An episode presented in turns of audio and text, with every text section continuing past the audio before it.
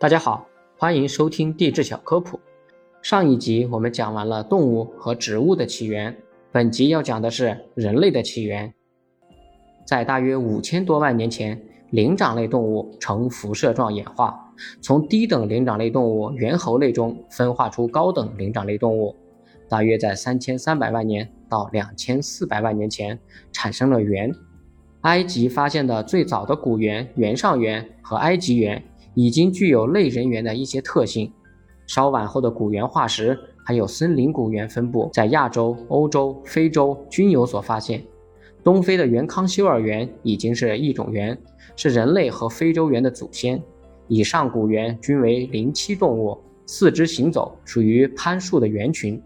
现存的猿中有两个类群，一个是非洲猿，也就是大猩猩、黑猩猩和人类；还有一个是亚洲猿，也就是长臂猿和猩猩。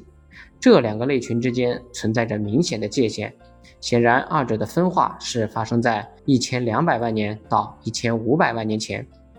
在大约一千万年前一直到三百八十万年，有两种过渡时期的化石代表，一种是腊马古猿，一种是南方古猿。最初的人类在人类学中被称为完全成型的人。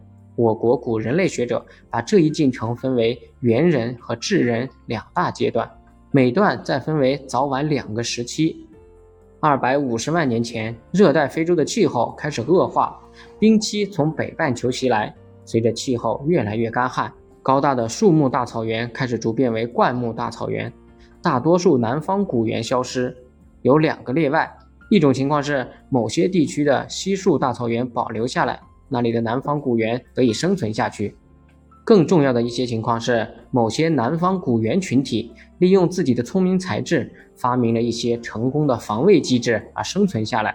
对于这些防卫机制，人们只能去猜测，可能会扔石头，或者使用有木头和其他植物材料制成的原始武器，也有可能是露宿野外并使用篝火。